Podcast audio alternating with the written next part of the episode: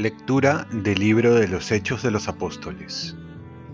En aquellos días, habiendo llegado Pablo a Antioquía de Pisidia, decía en la sinagoga, Hermanos, este mensaje de salvación está dirigido a ustedes, los descendientes de Abraham, y los que temen a Dios.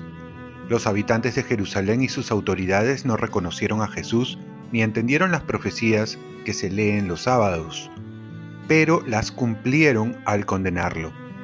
Aunque no encontraron nada que mereciera la muerte, le pidieron a Pilato que lo matara. Y después de cumplir todo lo que estaba escrito de él, lo bajaron del madero y lo enterraron. Pero Dios lo resucitó de entre los muertos. Durante muchos días se apareció a los que habían subido con él de Galilea a Jerusalén, y ellos son ahora sus testigos ante el pueblo.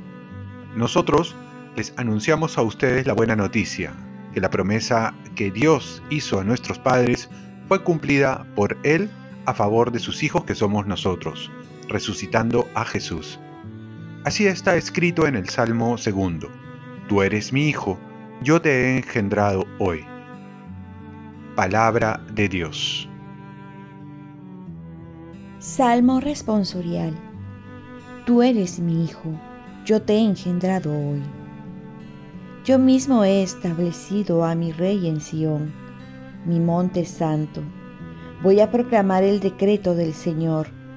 Él me ha dicho, tú eres mi hijo, yo te he engendrado hoy. Tú eres mi hijo, yo te he engendrado hoy. Pídemelo, te daré en herencia las naciones, en posesión los confines de la tierra. Los gobernarás con cetro de hierro los quebrarás como jarro de losa.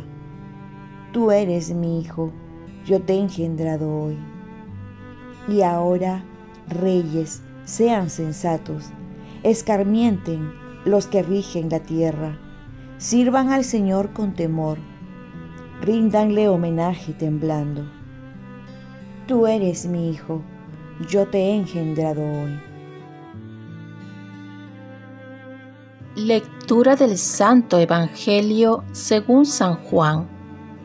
En aquel tiempo dijo Jesús a sus discípulos, No se angustien, crean en Dios y crean también en mí. En la casa de mi Padre hay lugar para todos. Si no fuera así, les habría dicho que voy a prepararles sitio.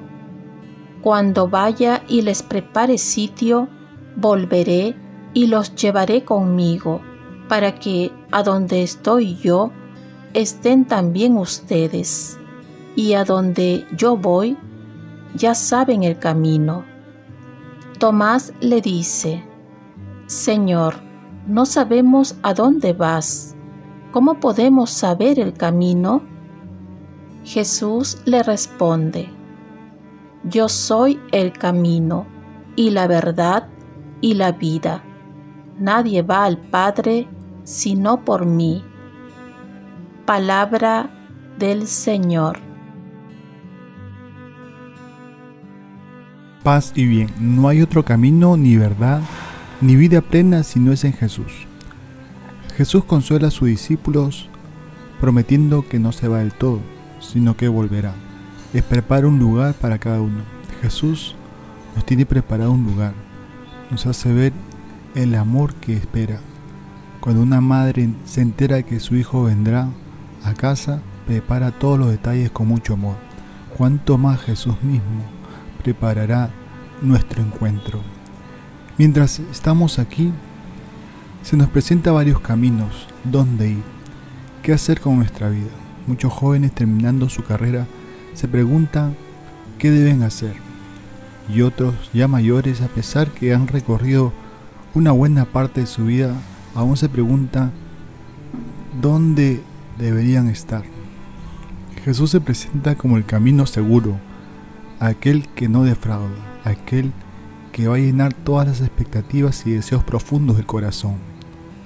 En un mundo donde ahora todo es relativo y la verdad pasa también a un segundo plano porque ya no se sabe qué es verdad o qué es, porque todo depende de las circunstancias, de cómo se mira. No hay una base segura donde pisar.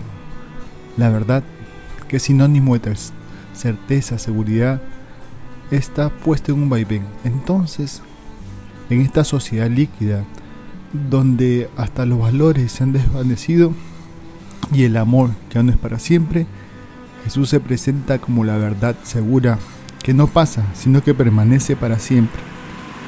Y por último, ¿cómo vivir? Y aparecen tantas maneras de vivir que aparentemente nos presenta un camino de felicidad y de plenitud, haciéndonos dependientes del dinero, de la moda, de las cosas materiales, del prestigio, de los placeres, y al final no llenan el corazón. Estilos de vida totalmente superficiales y otros egoístas sin trascendencia. Jesús se presenta como la vida, y una vida abundante, plena, porque es la única que llena el corazón. Jesús, por lo tanto, es el camino, la verdad y la vida. Hoy también recordamos a la Virgen María en la advocación de la Virgen de Fátima, que se celebra el 13 de mayo, donde la Virgen se apareció a tres pastorcitos, Lucía, Francisco y Jacinta, en Cova de Iría, Portugal, en 1917. Su mensaje de fondo fue motivado o está llevado para que nos arrepentamos y nos convirtamos al Señor. Oremos. Virgen María, ayúdame a que Jesús sea cada vez mi vida, mi camino y la verdad. Y concédeme la gracia siempre del arrepentimiento y la conversión.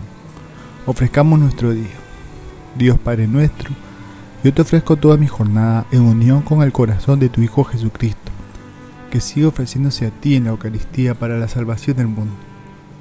Que el Espíritu Santo sea mi guía y mi fuerza en este día para ser testigo de tu amor.